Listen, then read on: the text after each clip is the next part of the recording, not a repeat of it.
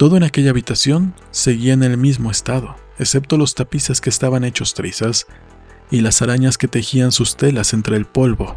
Walter Scott, Woodstock.